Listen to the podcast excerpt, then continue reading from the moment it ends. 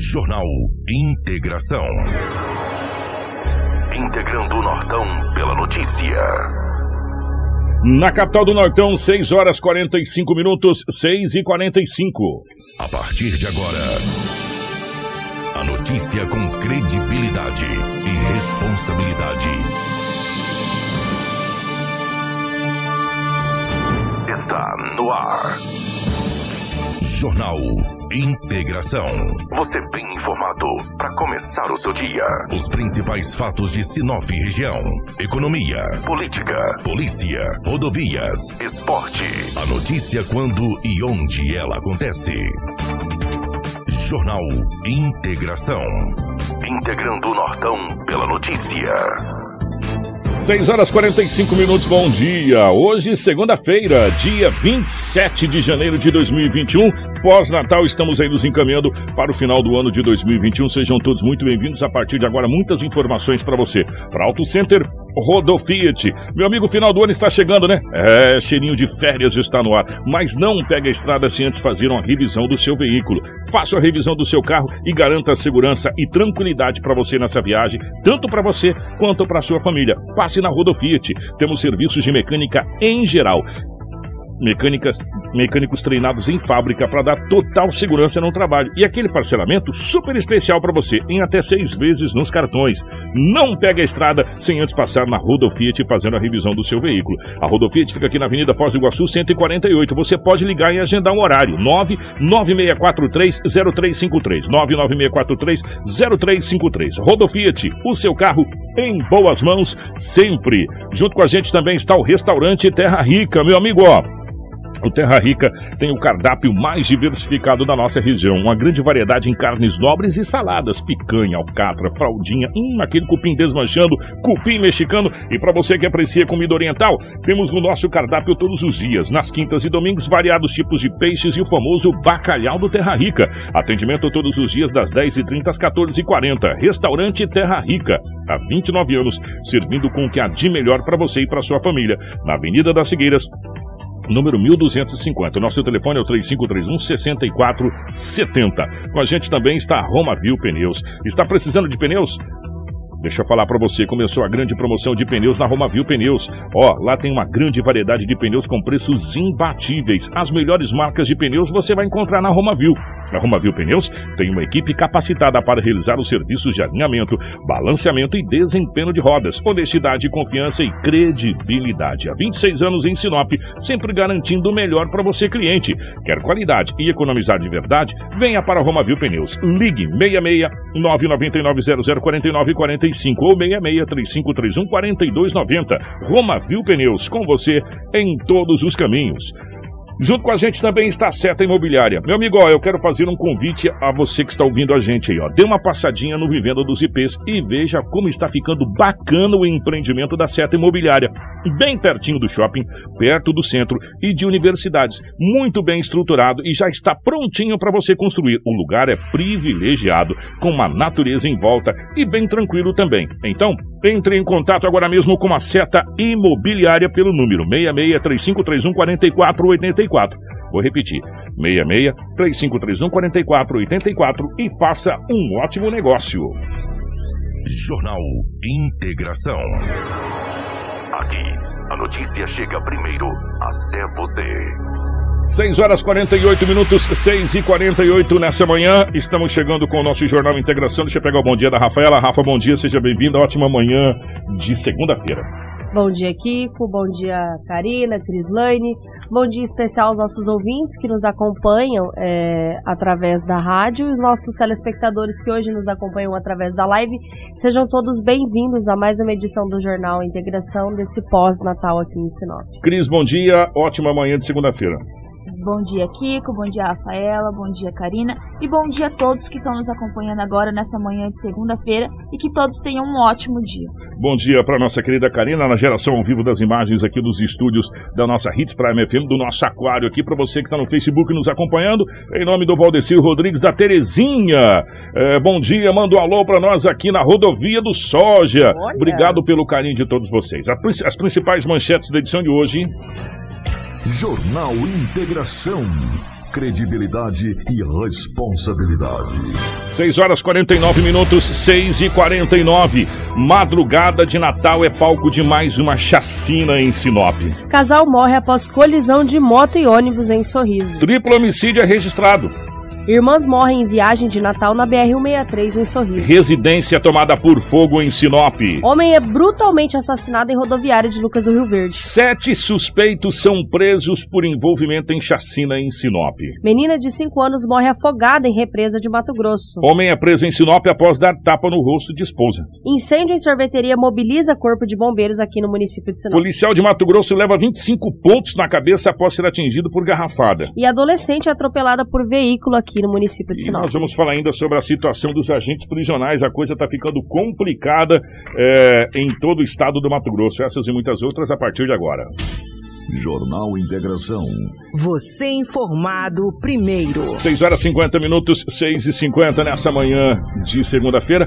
Pelas manchetes, como a gente já tinha falado antes aqui no AgroPrime com o Léo, vocês puderam perceber que esse final de semana prolongado de Natal, de festividades, foi bem complicado aqui na capital do Nortão. Não só aqui em Sinop, mas como na região norte do estado do Mato Grosso como um todo. E vamos começar, Rafaela, por algum lugar. Precisamos Por começar, lugar, não é né? verdade? Exatamente. Que é um final de semana prolongado, bem diferenciado.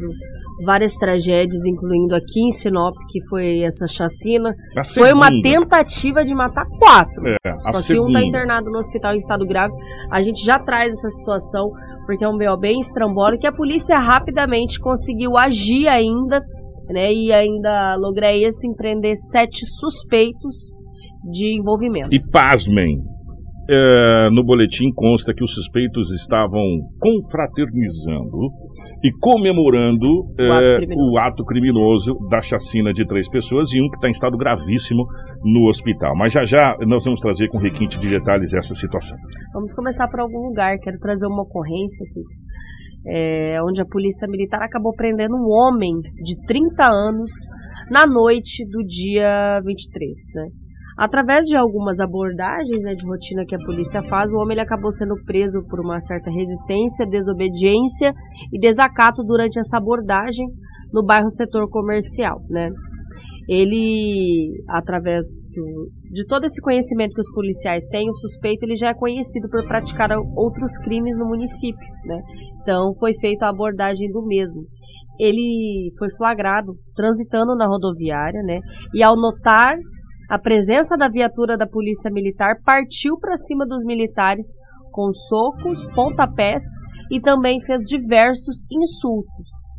Foi preciso utilizar da força para imobilizar e acabar algemando este acusado, né? As motivações dessa conduta extremamente agressiva desse suspeito não foram especificadas e ele foi encaminhado aí para a delegacia de polícia. Isso aconteceu no setor comercial, bem na nossa rodoviária de Sinop. Meu Deus do céu, hein? Um homem de 30 anos. né? Tava bem agressivo, né? Exatamente. Outra ocorrência aqui, é, uma mulher ela acionou a polícia militar por violência doméstica. Mais Aconteceu. uma, né? Mais uma. A mulher de 30 anos ela acabou acusando o marido, né, é, que na véspera do Natal, por violência doméstica na residência do casal, no bairro residencial Caiabi, não sabia que existia, é, até esse novo bairro aqui em Sinop. E não foi especificado nesse boletim de ocorrência as motivações dessa agressão. né. A vítima ela teve o nariz quebrado e precisou ser encaminhada pelo corpo de bombeiros ao hospital regional. O suspeito ele fugiu do local e a polícia ela realizou algumas rondas, né, na região, mas o homem não foi encontrado. Ela foi orientada a estabelecer essa medida protetiva contra o homem e o caso passa a ser investigado aí pela, pela delegacia especializada né, da criança, da, do idoso e da mulher, que é onde é a pasta que compete ao doutor Sérgio. Mas a polícia está na procura desse indivíduo aí, onde não foi firmar, formada a idade também, essa mulher de 30 anos que foi aí registrar esse boletim de ocorrência após ter o seu nariz quebrado bem na véspera do Natal. Que coisa, gente. Olha, deixa, deixa eu trazer dois dados importantes para você, é, aproveitando até esse, esse gancho da Rafaela aqui a respeito desse dessa agressão que caracteriza Maria da Penha, Sim. né, caracteriza Maria da Penha. o registro de feminicídio no primeiro semestre de 2021, que é feito por semestres. Como a gente não fechou o segundo semestre ainda, vai ser divulgado só o ano que vem, o segundo semestre, e faz a somatória do ano. É, foram os mais altos da série histórica os registros começaram a ser feitos em 2017. O número de estupros em geral de vulnerável também, tendo a mulher como vítima, cresceu 8%, passando de 24.664 no primeiro seis meses de 2020 para 26.709 nesse ano. E em Mato Grosso, gente? Mato Grosso, pasmem. Nós tivemos 78 mulheres que foram assassinadas em 10 meses, colocando só mulheres, tá? Dessas aí, 40 foi por feminicídio e 38 foi por homicídios convencional, né? Aquele que não, o, porque o feminicídio é caracterizado pelo cônjuge, Isso. né? E aí o homicídio é caracterizado por uma outra situação. Então nós tivemos 40 feminicídios no, no Mato Grosso, isso no primeiro semestre, tá? A gente não fechou o ano, esses aqui são os dados do primeiro semestre, para vocês verem o aumento absurdo que a gente está tendo. Não tem um dia que, se a gente quiser trazer aqui, a gente não traz casos de Maria da Penha. É impressionante. E, e são casos, às vezes, muito graves.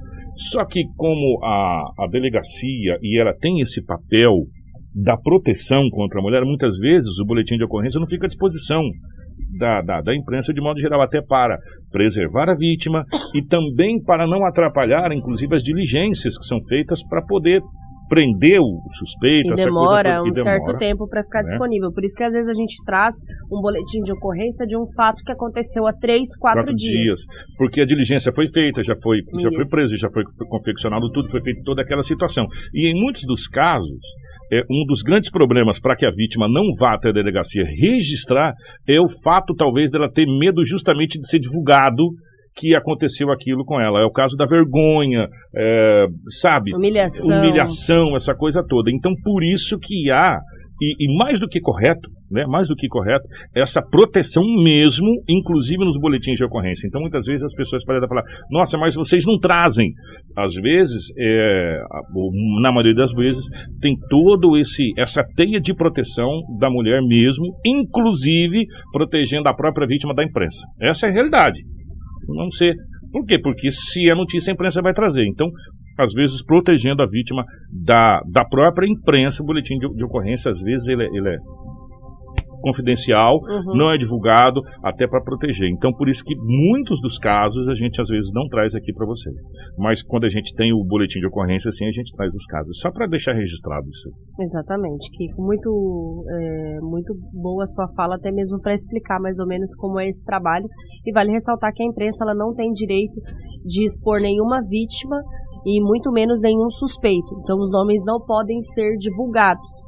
Enfim, vítimas, ah, os é. únicos nomes que nós podemos divulgar são vítimas fatais de, de casos. Mas, é, dando procedimento aqui nas nossas ocorrências que a gente conseguiu pegar aqui nesse final de semana, teve um furto registrado numa residência no bairro do Jardim das Palmeiras.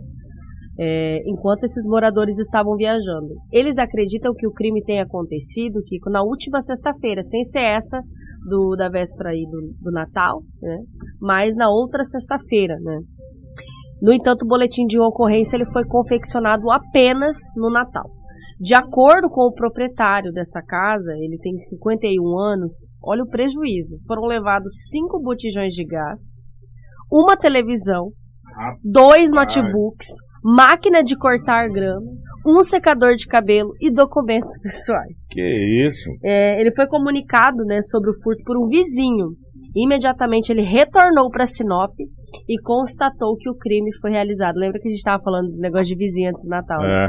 No boletim, ele não chegou a apontar suspeitos e ele informou que na residência não há câmeras de segurança. Então agora este caso vai ser investigado através da DERF, que é a Delegacia Especializada de Roubos e Furtos, aqui em Sinop, para tentar lograr êxito aí nesses assaltantes e também tentar recuperar esses materiais. Mas cinco hum. botijões de gás. Só aí, o meu amigo Vando de Paula, vamos fazer as contas aqui. Só dos botijões de gás, cinco. Vamos colocar até o quê? 140? Não, mas aí tem o casco, né? Aí tem mais o vasilhame também.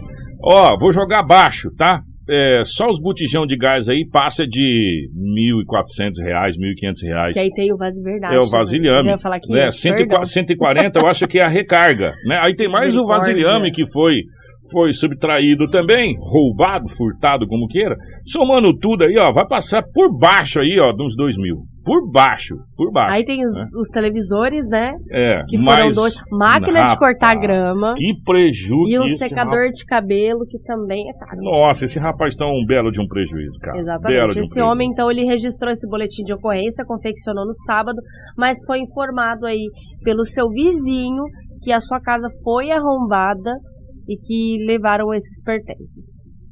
Pois é. É, gente, se- eu tô aqui pensando só nos botijão de gás, sabe? Do Não- quanto é caro, né? nem na televisão eu tô pensando, que televisão também não tá Hum. passando muita coisa interessante, a não ser o jornal do nosso amigo Anderson lá, que a gente assiste lá, bacana o jornal do Anderson lá. É, boa noite mesmo, esse, cara, mas os botijão de gás, rapaz, um belo do prejuízo. Kiko, bastante acidente foram, foram registrados aqui no município de Sinop. A gente teve um Muitos. acidente na Avenida dos Tarumãs, que nós temos imagens também. É, esse acidente registrado na Avenida dos Tarumãs, bem em frente ao Hospital Dois Pinheiros, né? É, um senhor estava em uma motocicleta Bros que atingiu um veículo que estava na frente. Ele acabou caindo, atingindo aí a traseira, né? A motocicleta ela acabou caindo na perna dele, causando essa fratura. Hum, Ele foi socorrido e encaminhado ao Hospital Regional de Sinop, né? Eu não sei se a Karina pode colocar as imagens na live, mas esse acidente foi registrado aí na, na Avenida dos Tarumãs, bem em frente ali, ao ó. Hospital dos Pinheiros, né? Esse senhor, ele estava em cima dessa moto Bros, a gente sabe que é uma moto muito alta, né, e bem pesada, acabou atingindo essa traseira desse veículo, né? E acabou caindo bem na frente do hospital, bem mesmo em cima dessa lombada. Pela mochila ali dava para ver que ele tava, estava trabalhando e era entregador, né? Ele foi socorrido e encaminhado ao hospital regional foi feito todo esse procedimento de mobilizar a perna, porque eles acreditam que ele tem uma suspeita de fratura devido a essa moto ter caído em cima da perna dele e o peso dela. Em, Talvez ele, não tenha, talvez ele não tenha visto que o carro tenha freado, uma coisa assim, enfim. É, devido É. a essa lombada. É. Mas enfim, essa ocorrência foi registrada aqui no município de Sinop. Nós também tivemos um acidente Kiko, de proporção grave, que foi o acidente registrado na 423. Nós tivemos mais um, é, uma colisão violenta aqui em Sinop, né, que deixou um casal ferido, até a, a Karina já até emendou as imagens. É, um casal acabou ficando ferido nessa colisão entre uma motocicleta Yamaha XTZ azul e um carro Fiat Strada cinza. Esse acidente ele ocorreu na tarde de sexta-feira, né, véspera de Natal, na MT-423. MT 423 que vai pra Cláudia, né? Isso, aproximadamente 35 Ave quilômetros do trevo. rapaz, deu no meio do carro Isso. ali, ó. Olha, olha o estrago que ficou no veículo ali, dá pra ver a colisão. Uma, uma motocicleta fazendo isso é uma colisão muito violenta. Teve algum pessoal que falou, era acesso a Cláudia, é acesso a Sinop. Eu não coloquei nada de Cláudia e Sinop, enfim, a MT-423 é que liga Sinop a Cláudia. É. Porque pelo que foi explicado, 40 quilômetros que compreende desse, até o trecho dessa BR-163, 40 quilômetros da MT é Sinop ainda. Aqui tá 35, mas não vou falar nada não. Filho, Segundo- Foi a rodovia que É. liga Sinop a Cláudia. Foi ali. Agora, se foi na cidade de Cláudia, na cidade de Sinop, a gente já não sabe. Sabe que liga ali Sinop Ali é a MT. É. é a rodovia estadual. Segundo informações de populares, o casal estava se deslocando para o município de União do Sul, né? E quando em uma curva tentaram fazer essa ultrapassagem né, ao carro que também estava no mesmo sentido. O motorista estaria tentando entrar à esquerda em uma estrada que dá acesso ao assentamento Zumbi dos Palmares. Com a colisão, o homem e a mulher foram arremessados né, da, da motocicleta. O piloto da moto, identificado pelo primeiro nome de Jackson, teve suspeita de fratura em um dos braços e a perca de dentes. Já a mulher não foi informada o estado de saúde dela. A polícia militar de Cláudia foi acionada para auxiliar nos atendimentos e as vítimas elas foram socorridas e encaminhadas ao município de Cláudia. Então foi uma guarnição do Corpo de Bombeiros de Cláudia que realizou o atendimento é, dessas vítimas desse acidente na MT 423. Nós não temos mais informações se eles foram liberados do hospital lá de Cláudia ou dos procedimentos dessa ocorrência. Tá aí, gente, olha, eu, eu tô tentando mandar uma imagem pra Karina, mas aqui tá difícil, Karina. Eu peguei lá no, no, no, no, no- Visão Notícias do nosso amigo Éder.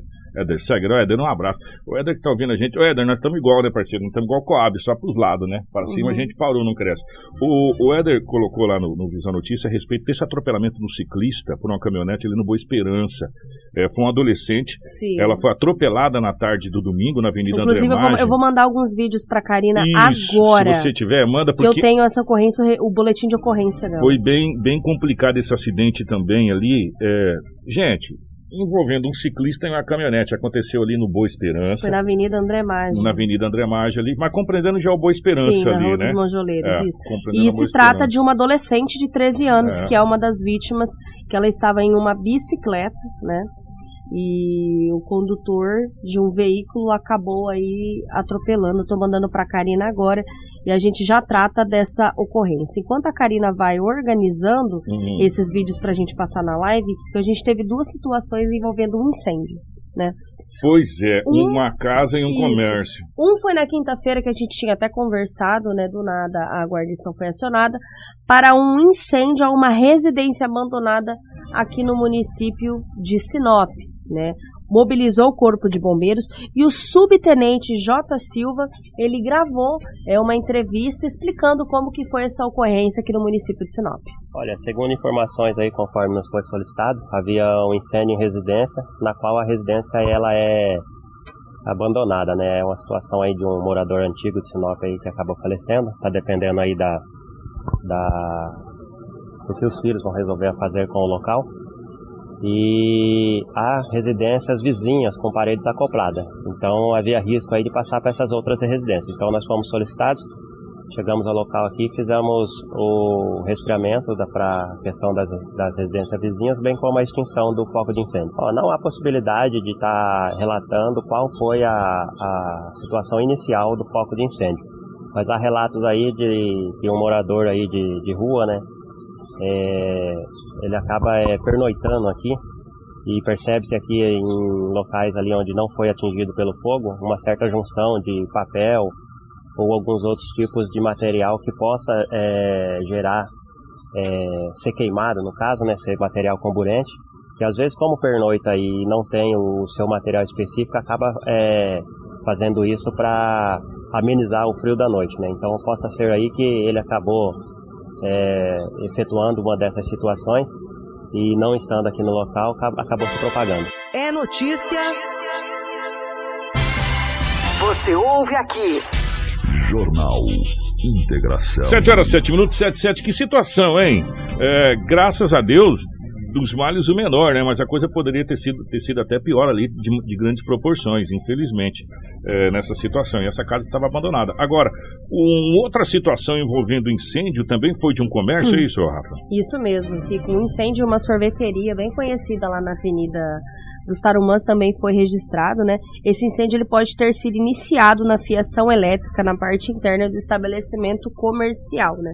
Mobilizou aí o corpo de bombeiros em mais uma ocorrência de incêndio no município de Sinop e o sargento Edivan traz mais informações da atuação do corpo de bombeiros. Entrou em 93 um incêndio aqui na, na sorveteria e realmente constata de um princípio de incêndio na fiação elétrica, na caixa de distribuição do, da energia. A gente verificou, foi utilizado o extintor para fazer o combate e a princípio não tem mais risco. Já foi desligada a rede elétrica e orientamos o proprietário a acionar um eletricista de confiança para checar toda a parte elétrica e restabelecer a energia no local. Se essa fumaça, em virtude da edificação ter apenas uma porta de entrada e saída, ela não tem corrente de ar. Nós retiramos um pouco da, da fumaça através da técnica de arraste, com um, um jato neblinado. Mesmo assim, tem muita fumaça ainda, dificulta um pouco. A gente tem o, tem o equipamento de proteção respiratória, o pessoal equipou, entrou, conseguiu verificar que se trata realmente da distribuição da energia na caixa de distribuição de energia que fica interno do prédio que queimou. Então ali já não tem mais incêndio, já foi desligado. 7 horas 8 minutos. Ó, você vê como é que o bombeiro tem que estar preparado, né? Sim. Levaram máscara de respiração de oxigênio para poder entrar na fumaça. é, rapidamente já detectaram onde foi a situação. Na realidade, foi mais susto, mais a fumaça, aquela coisa toda. Até porque ontem estava todo mundo trabalhando normalmente, passando lá na frente, inclusive, dessa sorveteria. Graças a Deus, foi só um susto mesmo. O pessoal já estava trabalhando ontem, graças a Deus, né? E parabéns aos nossos bombeiros. Quanto mais a gente é, começa a falar dos bombeiros, mais a gente tem vontade de aplaudir esses esses caras são fantásticos, velho, sabe? Essa, essa equipe é fantástica. E eles atenderam essas ocorrências aí muito rapidamente, bem preparada, conseguiram e, é, resolver a situação e nada de mais grave aconteceu. Agora sim a gente vai falar desse acidente que aconteceu. Ali o pessoal Isso. falou, Kiko, ó, é, fica entre, entre Imperial e, e Boa Esperança. É, Rua dos Monjoleiros, ali, é, Monjoleiros com, com a drenagem, Isso. né? É, e foi uma pajeira, é isso, Rafael? É, as informações que estão no boletim de ocorrência é de uma Pajero e de uma colisão frente direita. Tô até aqui vendo Estamos vendo esse, ali as esse imagens boletim na live. aqui também e as imagens. E as informações dão conta que é uma adolescente de 13 anos, inclusive no, no boletim de ocorrência está registrada essa adolescente de 13 anos, que acabou sendo atropelada nessa avenida André Maggi.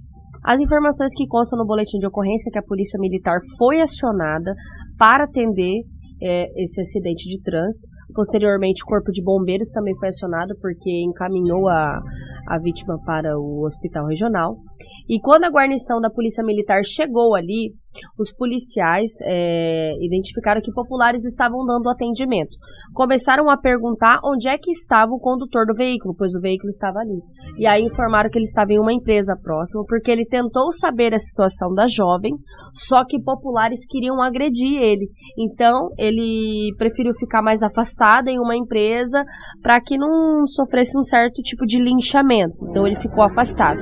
A polícia conversou com ele, ele informou que ele estava conduzindo o veículo na Avenida André Maggi, né? E que de repente a ciclista acabou aparecendo, cortando a preferencial. Ele não teve o tempo hábil, né, para frear o carro e evitar a colisão. Pelas informações de populares, né, até de áudios eh, que a gente vê através dos vídeos, ela gritava de bastante dor e ela estava com um corte na cabeça, né, essa adolescente de 13 anos. Ela foi atendida pelo corpo de bombeiros, encaminhada para o hospital regional. Todo esse procedimento foi feito com a vítima consciente quando ela foi encaminhada. No momento, nós não temos informações do estado de saúde dela, eh, se ela ainda está internada no hospital ou se ela ganhou alta. Mas aparentemente ali o pessoal dando assistência, ela Uhum. tá com dores, mas ela tá consciente, essa coisa toda, isso, é muito bom. E, o- e o motorista parou, encostou e falou: Não, eu vou sair daqui porque tá. Ele pessoal tentou, tá- ele foi, É. ele comentou que ele tentou e os populares confirmaram que ele tentou é, conversar ali com o pessoal, saber do estado de saúde dela, só que aí começaram a xingar e querer meio que agredir então Aí ele, ele preferiu saiu, é. sair. Ele fez o certo, evitar. ficou esperando na empresa, ele falaram que a polícia chegar, me apresenta e tá tudo certo. A polícia se apresentou. Esse acidente que aconteceu aqui em Sinop. É, foi ali, de um lado é Boa Esperança, do outro lado é Imperial, tá explicado por que que tá essa, essa confusão toda. Nós vamos falar, é, primeiro mandar um abraço pro Fábio. Bom dia, Kiko. Manda um alô, um abraço. Moro em Sinop, mas estou acompanhando vocês aqui no Maranhão. Deve estar de férias. Obrigado pelo carinho aí. Nós vamos falar de dois Fusca que aconteceu com um policial. Dois policiais acabaram ficando feridos. É, um foi em Varza Grande, quem tá com a informação é Cris, o outro, Cris. Isso. E o outro foi onde, Cris? Isso mesmo. O outro foi em Poxorel. Poxorel. Vamos começar com o de Poxorel. Poxorel foi o que tomou uma garrafada na cabeça, né? Exato. Teve que dar ponto pra caramba. Ele Foi, é, ó, gente, ó, as vídeos lá da confusão. garrafada ali. Pessoal, acho que a polícia tentou evitar uma festa. Dá mais detalhes aí, Mas, vai. gente, dá uma olhada que tem de lixo na rua também. Misericórdia, hein, gente? Rapaz. Exatamente. Essas pessoas elas estavam na avenida de Poxorel comemorando aí o Natal quando a, a guarnição da polícia militar foi acionada porque haviam veículos no meio da pista aí é, atrapalhando a passagem. Momento em que a polícia foi até o local, as pessoas, esses dois homens do donos dos dois veículos negaram tirar esse veículo. Então a polícia vendo que eles estavam com fortes sinais de embriaguez necessitou deter um deles. Momento em que esse homem foi detido, o que, que aconteceu, Kiko? As pessoas que estavam no local se revoltaram e começaram a jogar garrafas na guarnição. Essas garrafas de vidro atingiu a cabeça de um policial que necessitou de 25 pontos. Gente, a gente só vê garrafa voando ali, né, parceiro? Uhum. Ô, pessoal de Poxorel, vocês me digam que vocês são um porco pra caramba, velho. Dá uma olhada como é que tá o chão, isso aí, ó. Ó a Pelo garrafa amor voando de Deus, gente. na Sério guarnição. mesmo? Aí Que a, polícia, aí a polícia usa força, depois vão no Facebook falar ah, que a polícia usa força, não sei o quê. Ó a porquice que vocês estão. Vai pra casa, Não, rapaz, e já outro, tá e cedo. outro detalhe, a polícia chegou. É, perturbação do sossego. Tem mais gente que. Tem Olha gente que. é, voando. Tem gente que às vezes não quer estar na festa aí e faz parte do perímetro ali. As pessoas vai, rapaz, mas foi uma bela da garrafada que ele tomou também na cabeça, hein? Gente do céu. E aí a polícia acabou sacando de uma, de uma arma. E atirou pra cima. É. E sabe o que é o pior? Um desses homens que também estava embriagado se aproveitou da confusão e pegou um carro que a polícia já havia detido e, e saiu com o carro em alta velocidade, fazendo arruaça pela rua. A polícia ali tentando conter a situação, atirando pra cima pra ver se afastava essa população que estava aí ainda jogando as garrafas e esse homem se aproveitou, pegou o carro e saiu em alta velocidade. Gente, sério, olha que situação essa aí que a polícia lá de Poxeral passou. Mas, ó, com todo respeito, né? Numa coisa dessa aí não vai só com a viatura, né? Com dois, três policiais, né? Não. Você manda tem que ir com mais gente, né, mais. parceiro? Se chegasse umas quatro viaturas, eu duvido ter esse Rusco Fusco. Eu que duvido que chegava aí É. duas viaturas, o pessoal das motos aqui do Então, raio. No momento da ocorrência, que chegou até os policiais, que era apenas os veículos que estavam aí no meio da pista. Eles chegaram lá e se depararam com uma situação um pouco Muito complicada. Que situação. Deixa eu mandar pro pessoal agora. O Ivo tá acompanhando a gente lá em Carapó, no Mato Grosso do Olha, Sul. o pessoal tudo curtindo as férias, mas não abandonou É, a gente. Obrigado. Falando em outra situação envolvendo policial militar, essa situação, a Cris está com ela aqui aberta também, aconteceu na cidade de Várzea Grande. Um policial militar acabou sendo chamado, a polícia, a guarnição, evidentemente, para uma, uma ocorrência de Maria da Penha. atendimento de violência doméstica, é isso mesmo. E acabou quase que na tentativa de homicídio. Que- mas contra o próprio policial. Que história que é essa? É, exatamente. Esse policial ele foi baleado na perna durante essa ocorrência de violência doméstica em Várzea Grande. A polícia ela foi acionada na manhã do sábado, eh, sendo avisada que um homem estaria agredindo duas mulheres. No momento em que a polícia chegou para realizar as, as devidas diligências, o homem pegou uma faca e partiu para cima do soldado. Durante essa luta corporal, o sargento ele foi defender o colega e atirou várias vezes, tentando afastar o agressor do policial. Porém, um dos tiros pegou na perna direita do militar, próximo ao joelho. O agressor e uma das mulheres também foram atingi- atingidas de raspão. Porém, eles não, não sofreram risco ou ferimentos maiores. Já o policial, ele foi encaminhado ao hospital de Várzea Grande. Muito bem, nós vamos falar agora sobre o sorriso, mandar um abraço eh, passeando lá em Novo Horizonte do Norte acompanhando a gente. O pessoal não deixa de acompanhar a gente mesmo viajando. Obrigado. Kiko, fazer Tá. também um especial que já já a gente traz aí essa ocorrência em Sinop do Dos triplo óbitos, é, homicídio. do, do triplo, porque nós vamos para Sorriso. Amanhã vai estar presente aqui nos estúdios ao vivo, está confirmado. Acabamos de confirmar, bateu o martelo. O prefeito do Sorriso, Ari Lafim, para a gente falar sobre o Sorriso. Muitas situações, e uma das situações que a gente vai perguntar em Sorriso é justamente é, questão de trânsito, seguro, enfim, fazer um balanço da cidade de Sorriso. E o prefeito, muito gentilmente, vai estar aqui junto com a gente. Por falar em Sorriso, nós vamos falar primeiro desse acidente que vitimou. Foram quatro pessoas que estavam nesse veículo, é, duas irmãs morreram, né? E, as, e acho que tem uma criança também envolvida nesse Exato. acidente, não é isso, querido? No veículo tinham três pessoas, as duas irmãs e uma criança de seis De anos. seis anos. Já no outro veículo, que era uma Hilux SW4, havia um condutor. Quem tá na live tá podendo ver as imagens. Gente, são imagens fortíssimas, imagens brutal de um acidente que aconteceu ali na BR-63. Olha, uma coisa incrível. Inclusive, eu vou ver se eu consigo mandar pra Karina. Eu tenho imagens de um amigo nosso que, que postou que estava passando no local desse acidente e, e ele, e ele postou enquanto a Cris relata essa situação. As duas mulheres, identificadas como Ana Maria Orgina Mota, de 51 anos, moradora de Paranatinga, e Zilma Orgino, 37 anos, moradora de Rondonópolis, morreram em uma gravíssima colisão aí na, na tarde de sexta-feira, véspera de Natal. Elas estavam na BR-163, Sorriso, vindo para Sinop. Elas eram de outros municípios e eu tinha parentes aqui em Sinop e vieram para comemorar o Natal. Porém, uma tragédia aí ceifou a vida delas, impedindo que essa comemoração pudesse ser realizada. Vou, eu acabei de mandar para Karina, um amigo nosso mandou, ele estava passando no local. Esse acidente aconteceu, é, segundo inclusive o áudio que está nas imagens, aconteceu após o posto Sorrisão, já passando, vindo para cá, Sorrisão. Enfim, aquele posto ali perto da. da, da- não, sei, se- não sei qual é o nome correto, gente, me ajuda aí.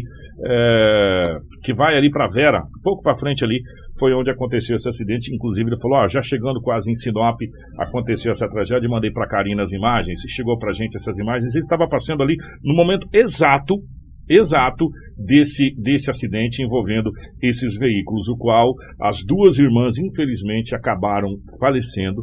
A criança está em estado gravíssimo, né? E tem mais um outro rapaz também que está em estado grave. O condutor da Hilux. O condutor da Hilux também está em estado grave. É, ó, essa aqui, ó, imagens aí, essas imagens que eu tô falando. O, o, esse é morador de Sinop, ele estava passando no local na hora, ele falou, meu Deus do céu, ele, ele tem a narrativa dele. É que não tem como eu colocar essa narrativa aqui agora, viu, Karina? É, mas tem a narrativa dele. Ele falando desse acidente, ó. Na hora o pessoal estava atendendo ali ainda, ó. Uhum. Dá para perceber pelas imagens que chovia bastante. É, o Robert Vani, bom dia, passei na hora. Aí foi na quinta-feira esse acidente. Olha só, chovia bastante. Dá pra gente ver a pista muito molhada, né? Muito mais complicada e dá pra ver que tem uma curva. Foi logo depois da curva. E ela fica bem naquela parte que é uma mini ribanceira, né? Que É. tem dessa, dessa lateral da BR. Triste que as irmãs iam passar o Natal aqui, Aqui em Sinop, e a- as duas irmãs acabaram falecendo. A criança está em estado grave, o motorista da Hilux também está em estado grave. Ó, nessas imagens a gente vê o atendimento sendo feito ali, ó, por, por- por- por- por populares que estavam passando a BR. A gente viu que a BR está muito movimentada, né? E, e que chovia bastante na hora desse acidente, infelizmente, é, que aconteceu, registrado mais um na BR-163. Exato. E Kiko, as causas dos acidentes ainda vão ser apuradas pela Polícia Rodoviária Federal, porém o que se sabe aí que foi uma colisão frontal entre esse veículo Fiesta azul e essa Hilux SW4 branca. Tá aí, gente, olha, que, que, que tragédia, sabe? Olha, é, até quando a gente vai ficar vendo essa BR-63 fazer isso, cara, sabe? E não fazer nada. Até quando as nossas autoridades, gente, pelo amor de Deus, já que partindo pela lei tá difícil, vamos tentar partir então pela fé, pelo amor de Deus, vamos tomar providência nessa BR-63, sabe? Essa BR-63 está demais. Você sai nessa BR-63, você tem que rezar cinco terços antes de você sair para você chegar no final dela. Sabe, tá demais. E, e olha, gente, vou falar sério para vocês. Se você pegar o histórico da BR-63, é de Sinop a Diamantino. De Sinop a Diamantino, tá? N- não é longe, não. De Diamantino para frente, você praticamente não vê falar em acidente na BR-63. É de Sinop a Diamantino. É esse o histórico. E principalmente os trechos que a, a, a empresa ou todo mundo já sabe aonde é os trechos mais perigosos. Sabe? E às vezes eu não estou dizendo que é esse caso, tá, gente? Pelo amor de Deus, às vezes essa pessoa não conhece tanto a BR-63, não tem tanta experiência na BR. Até o, esses, o motorista de caminhão que tem experiência pra caramba na BR-3 passa apertado. Às vezes as pessoas que não têm tanta experiência da BR-63 pegam a BR-63 e a BR-63 tem pontos traiçoeiros ao extremo. Ao extremo. Pontos muito complicados que você tem que realmente conhecer muito bem a BR-63. E um detalhe: tá começando a criar um monte de cratera na BR-63. Um monte de panela, né? Um monte de panela na BR-63. Quem pega a BR-63 sabe que eu tô falando, tá criando um monte de panela. Daqui pra Santa Carmen já não tem mais buraco, é um buraco só. Você entra aqui e sai lá. Né? Na BR-163 tem um monte de panela já se criando, um monte de panela se formando, principalmente nesse trecho aqui que eu falei pra vocês, que é da entrada da Vera vindo pra cá, porque eu, eu vim nesse trecho agora nesse final de semana, que vamos passar Natal na Vera, lá nos amigos nossos lá, minha amiga, minha amiga Marta, e a gente veio por cima. Fomos por Carmen, falou, não, não dá pra voltar por Carmen não, você tá louco? Né? Se você não. Você sabe o que eles estão fazendo? Eles estão colocando é, marcações na MT pra dizer que tem buraco, gente. Os motoristas estão parando, colocando marcação, colocando uns tufos para dizer, olha, tem buraco aqui, tá horrível. Gelo de pedra. Sabe por quê? Se não tomar providência, e quem não conhecer aquela MT 140 entrar, vai se arrebentar. Se arrebentar ali. E aí viemos por cima pela 63. Tá praticamente a mesma coisa. Kiko, e é inacreditável a quantidade de acidente que tá tendo nessa BR-163. E fora os acidentes pequenos, que a gente- muitas vezes a gente nem fica sabendo. Ontem mesmo, eu voltando lá de Itapurá, a gente pegou a BR-163. É inacreditável o número de carros quebrados no meio da pista, carros que bateram em alguma coisa, ou outros acidentes que você fica, assim, em estado de choque só de pensar na, nesse tanto, nessa quantidade. O, o meu amigo Vando, é isso que eu tô falando. Mais uma andorinha só, ela faz verão, mas ela vai fazer verão sozinha, né? Do, do que uma revoada.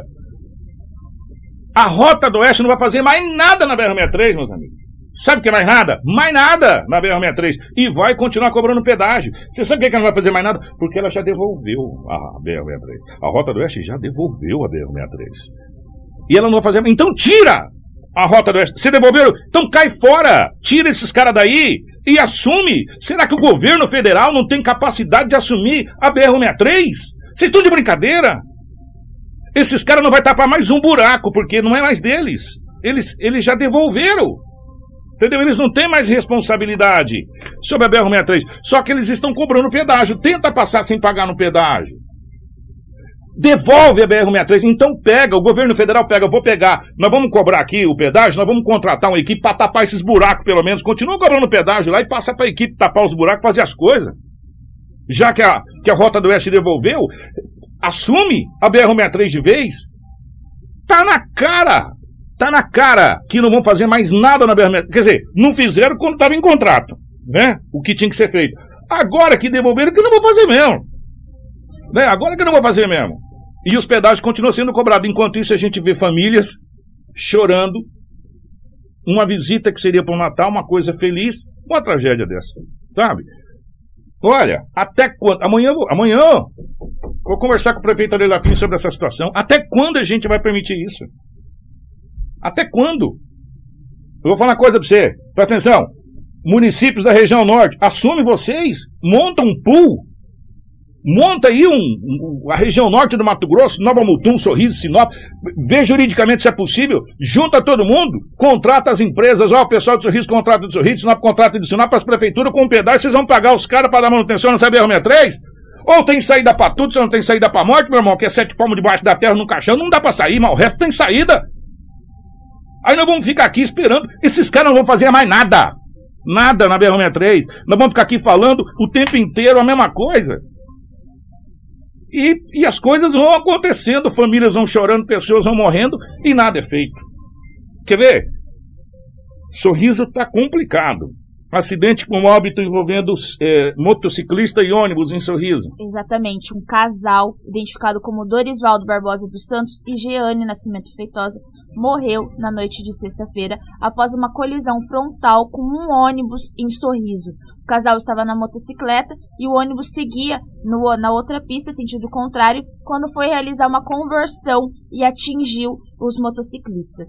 E o, o que os vizinhos relataram é que esse casal saía para buscar uma compra. Era aí na sexta-feira, né, véspera de Natal, e infelizmente acabaram vindo a óbito. Após a colisão, eles foram arremessados e morreram no local. Que coisa, hein, gente? Olha, que tragédia. E esse casal ele deixa seis filhos. Meu Deus. Ai, ai. É triste, né? É triste. Você deixa aí filhos, né? São trabalhadores e infelizmente por uma ocorrência de trânsito você tem duas vidas ceifadas e deixa toda uma história, né? Cinco histórias aí na, na Terra extremamente desnorteadas, infelizmente. Gente, nós estamos, é, é, nós estamos vivendo várias pandemias simultaneamente, se você parar para analisar, né? Sim. Nós temos a pandemia do Covid-19, do coronavírus, que assolou o mundo, mas o Brasil sofre uma pandemia já há muito tempo chamada trânsito. Né? Há quanto tempo a gente vem trazendo. Você já parou para fazer a, a, o duro que vai virar tudo estatística, gente. Quando virar o É. ano, vai, vai sair É, dados. as estatísticas dos acidentes no trânsito de 2021. Tantas pessoas morreram no trânsito. A gente vem falando há muito tempo, a gente, então, as estatísticas falam há muito tempo que o trânsito brasileiro mata mais que uma guerra. Né? É, e a gente está vendo isso aqui cotidianamente, infelizmente. Vamos falar agora desse triplo homicídio. Preste atenção que essa história é mais complexa do que parece. É, durante esse final de semana, a nossa equipe de jornalismo, principalmente a Rafaela e a Cris, a nossa equipe de jornalismo, passou fazendo a ligação dos pontos de tudo que a gente vai relatar para vocês agora. Mas precisa prestar bastante atenção, porque uma coisa se liga à outra. É, e aí, no final da história, vocês vão ver o efeito dominó. É, por que, que agora há pouco a gente falou que esses três óbitos, na realidade, são sete óbitos, que poderiam ser oito óbitos? É, tudo tem é, interligação, ligação. é, é uma ramificação como se fosse uma espécie de uma teia. A Rafaela vai fazer agora um relato. Primeiro a gente vai falar dessa chacina que aconteceu. Isso, foi na madrugada do Natal. Isso, foi do dia 24 para o dia 25. O triplo homicídio registrado na capital do Nortão, onde três homens foram brutalmente assassinados em uma kitnet localizado no bairro Jardim Moarama 2, em Sinop. Né?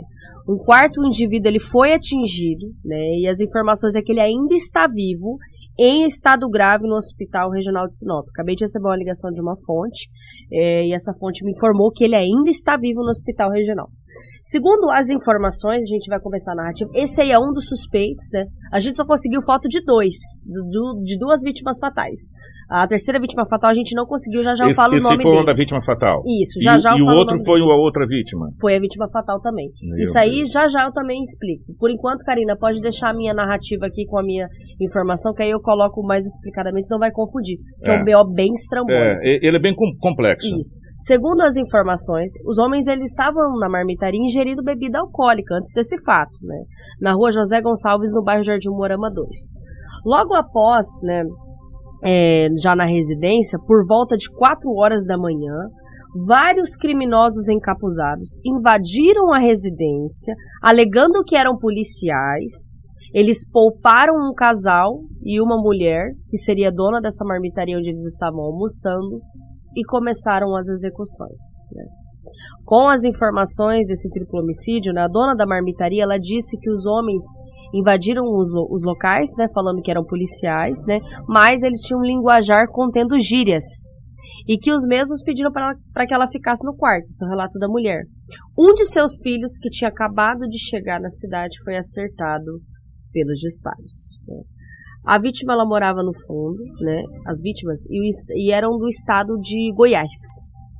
Dois deles afirmaram, né, antes do crime, ali nessa conversa da marmitaria, que pertenciam ao PCC, Hum. primeiro comando da capital, e que já teriam sido alertados, né.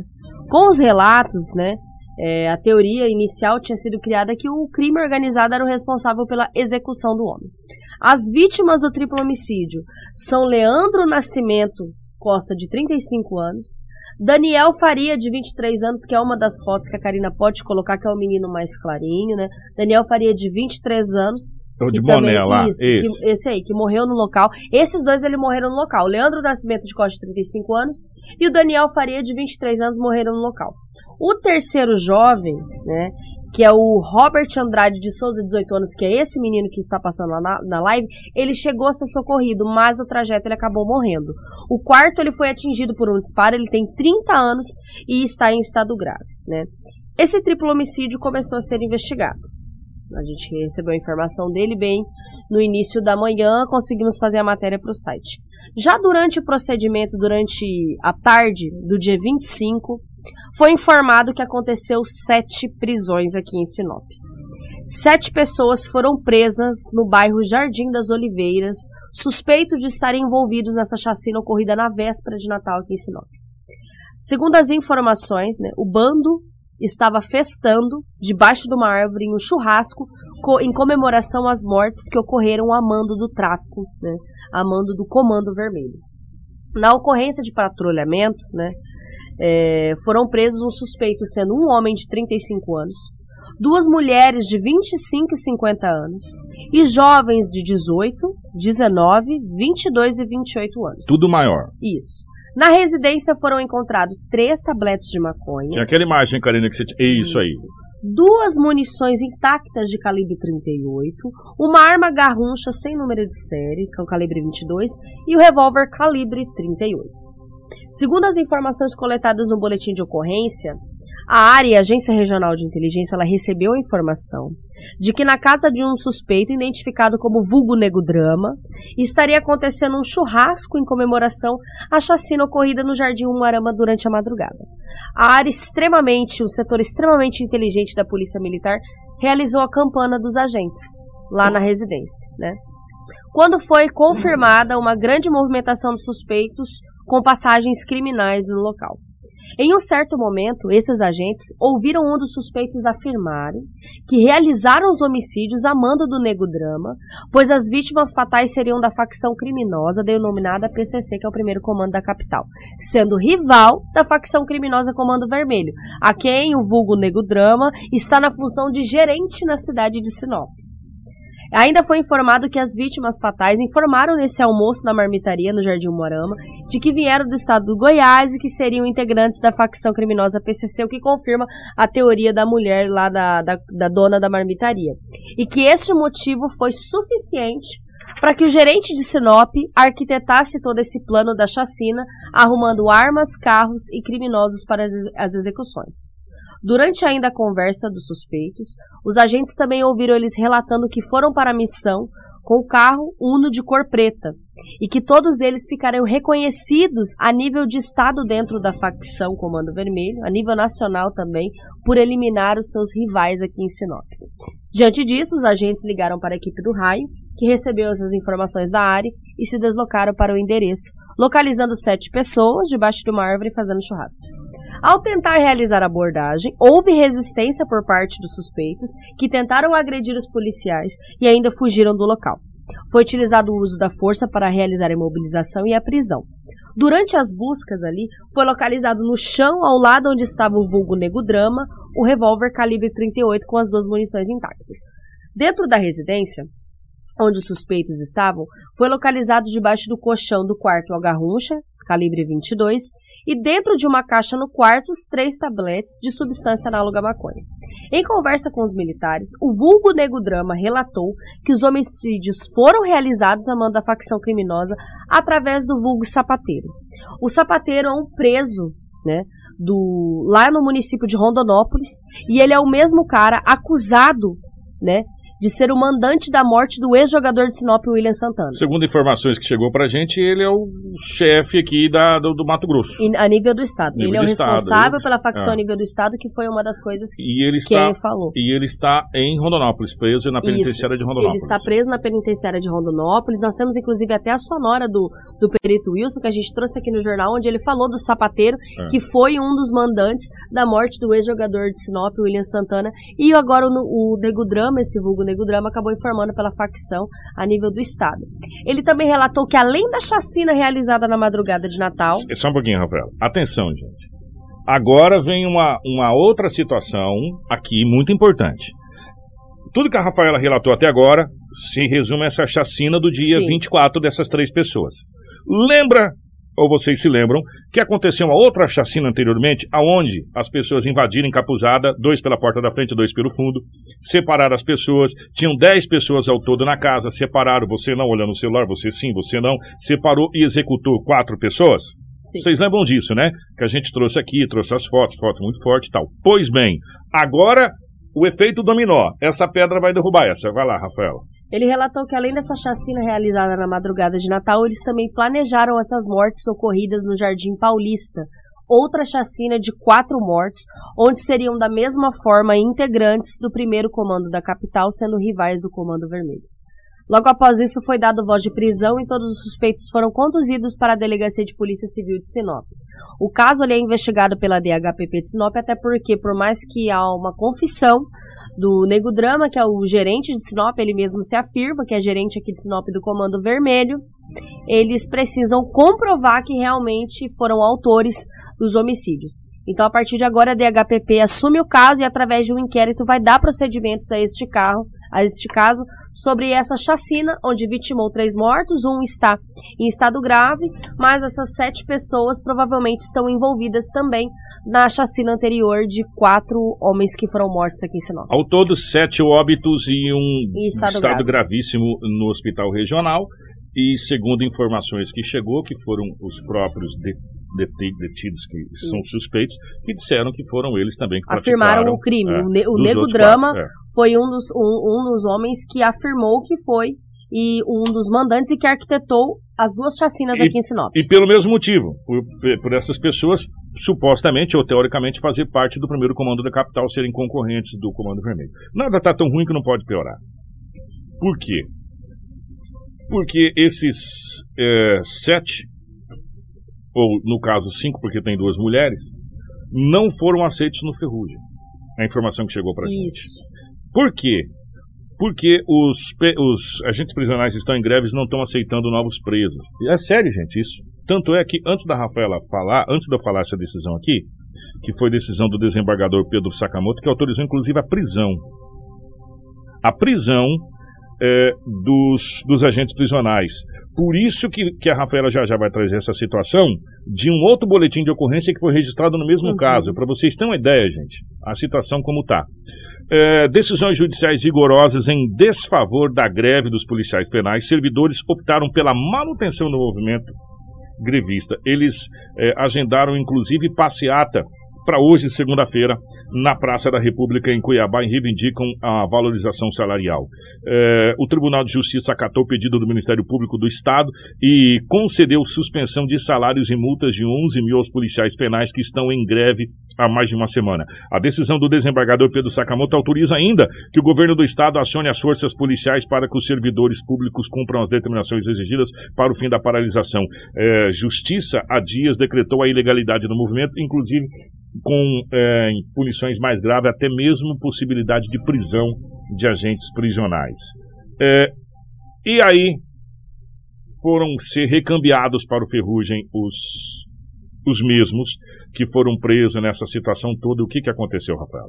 Exatamente. Além desses presos que foram os homens da ocorrência, né, que foram cinco homens, teve mais três que estavam devido outras ocorrências ali, né? Então, pelo boletim de ocorrência, que foi registrado um outro boletim de ocorrência que envolve esses rapazes, até porque as mulheres são encaminhadas para outro tipo de presídio, que provavelmente é o de colíder, né?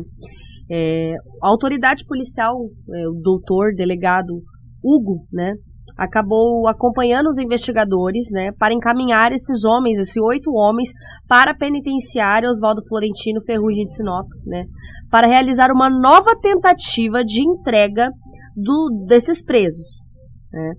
Quando eles chegaram no portão da penitenciária, é, eles foram informados, sem abrir o portão, que não estavam recebendo presos, em virtude da, da greve deflagrada pela categoria. E, diante disso, é, o doutor solicitou para falar com o diretor da unidade ou o chefe da equipe de plantão, que, por consequente, era o, o líder sindical da, desses policiais aqui no município de Sinop.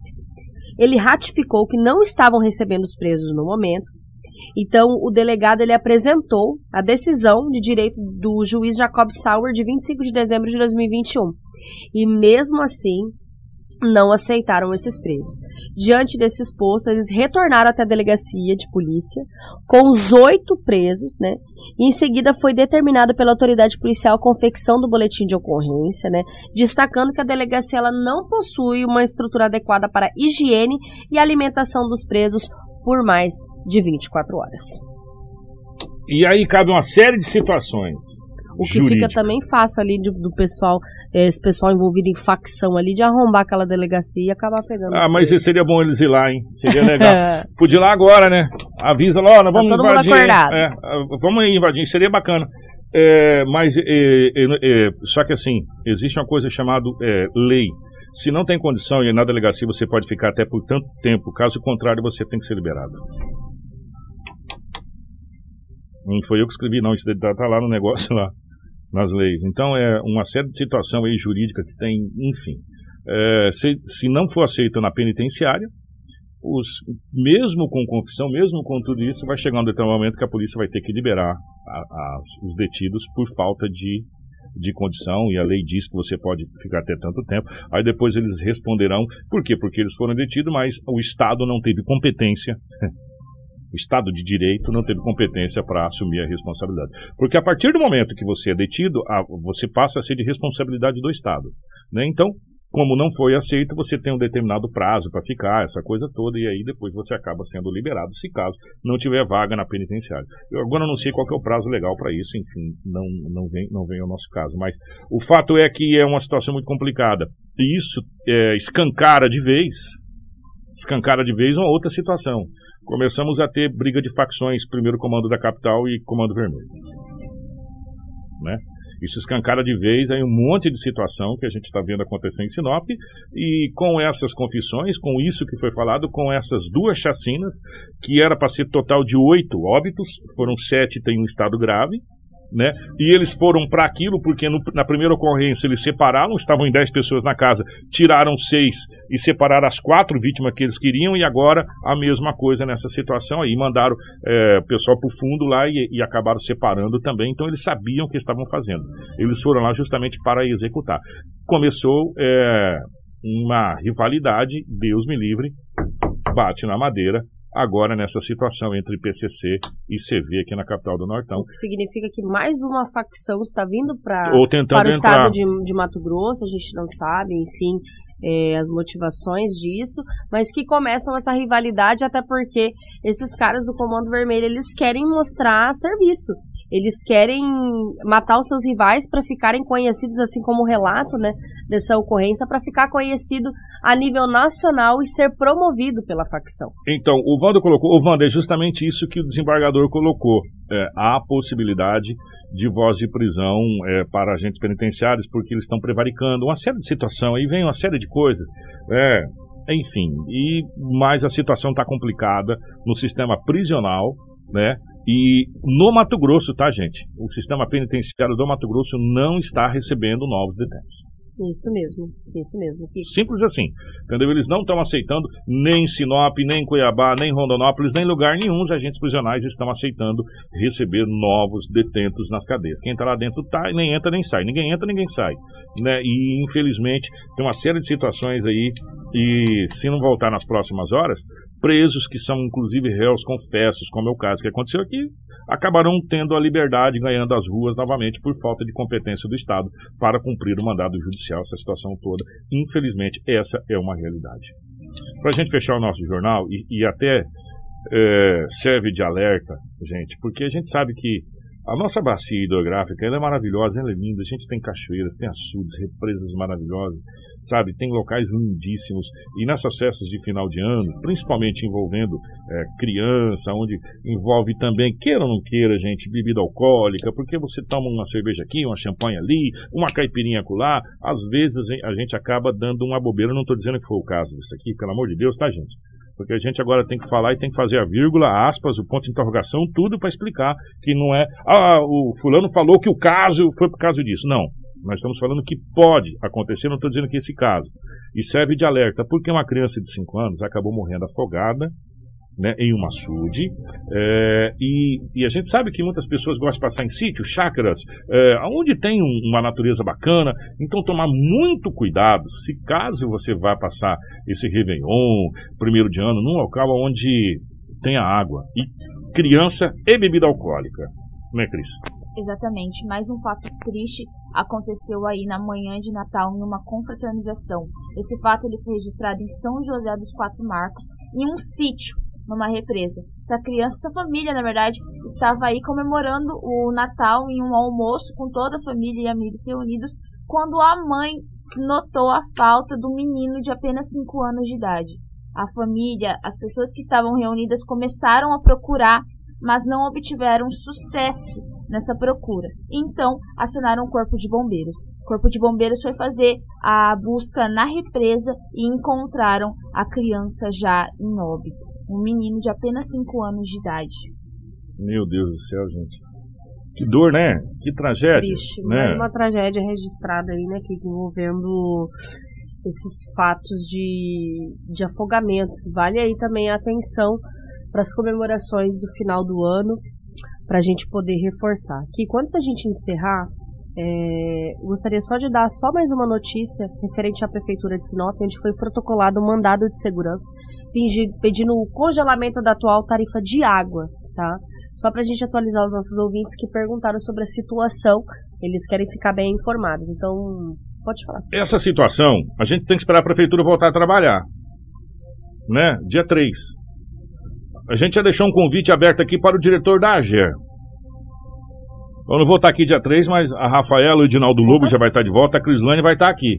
A pergunta é, por que foi autorizado a, o aumento da água?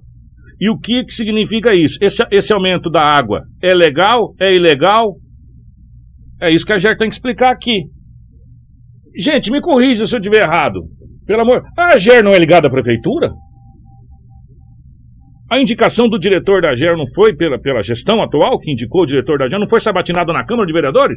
Ah, o presidente Demir Bortoli, o presidente, desculpa, o presidente, é, o Elbio, o, o, o, líder do prefeito, o, o Bortoli, o, o, a Câmara de Vereadores não sabatinou o Ícaro, que é o diretor da GER, que foi uma indicação da prefeitura? Ou eu tô ficando, ou eu tô errado? O que precisa ser explicado para o povo é: o diretor da GER tem que vir aqui nos microfones, está aberto os microfones, e tem que vir o representante da prefeitura aqui. Pode ser o prefeito, pode ser o secretário, pode ser o secretário de finanças, pode ser alguém da prefeitura que a prefeitura manda. Vai estar aberto aqui. Por que, que a prefeitura entrou com embargo? E por que, que a GER autorizou? Porque está estranho se a GER, que é o órgão regulador, que é ligado, foi criado pela prefeitura, é, é, é, é indicado pela prefeitura, por que, que não se conversou antes de se dar autorização para o aumento? E agora entra no embate judicial. É isso que precisa ser explicado para a população. Então está abertos os microfones aqui para o diretor da GERA. A partir de segunda-feira a prefeitura está em recesso. A prefeitura volta a, a, a, a, a trabalhar na próxima segunda-feira. Então está aberto aqui para o diretor da GERA. Olha, o aumento foi dado por isso, por isso, autorizado por isso, por isso, por isso, por isso e por isso. E aí vem a parte da prefeitura e da Câmara de Vereadores que entrou com esse mandado de segurança para o embargo do aumento, congelamento do, do, do, do aumento. Isso, houve uma, tentou, houve uma tentativa de negociação por parte da, da Águas em conversa com a prefeitura sobre esse aumento, mas foi negado, né, pelo prefeito. Então ele decidiu entrar com esse mandado de segurança, né, antes da foi feito na véspera de Natal que pediu congelamento imediato dessa tarifa de água, levando em consideração os fatores como o período pandêmico, o longo período de vigência contratual e a expressiva mudança em que o índice escolhido e previsto em contrato de concessão pública, o IGPM, apresentou entre os anos 2020 e 2021, sendo considerada a segunda maior alta e o fim da hiperinflação provocada pelo Plano Real em 94. O mandado de segurança leva em consideração ainda que a água tratada e o esgotamento sanitário são considerados questões de saúde, né? O que foi reconhecido. A prefeitura ela foi notificada na terça-feira, no dia 21, sobre esse aumento tarifário aí que foi concordado entre a GER e a Águas de. Ó, oh, é, fica aí abertos os microfones aqui do nosso Jornal Integração para que a AGER se pronuncie e para que a Prefeitura e a Câmara de Vereadores também se pronunciem nessa situação. O fato é que é 31% de aumento, é, pode ser até legal isso, mas é imoral nesse momento que nós estamos vivendo. É imoral. Como é imoral esses aumentos do combustível, como é imoral o aumento da cesta básica, como é imoral o aumento de tudo. Só que volta de novo a gente falar sobre o quê? Sobre a inflação. Né? Infelizmente é uma roda que gira. Né? E você sabe quem fica debaixo da roda? Nós, o trabalhador pobre. Sendo passado sempre a roda por cima. Uhum. Não é tão pior que manteiga, meu irmão. Uhum. Não é pior que manteiga. Uhum. E aí você acaba pagando todas essas contas. Infelizmente, essa é uma realidade. Nós precisamos ir embora.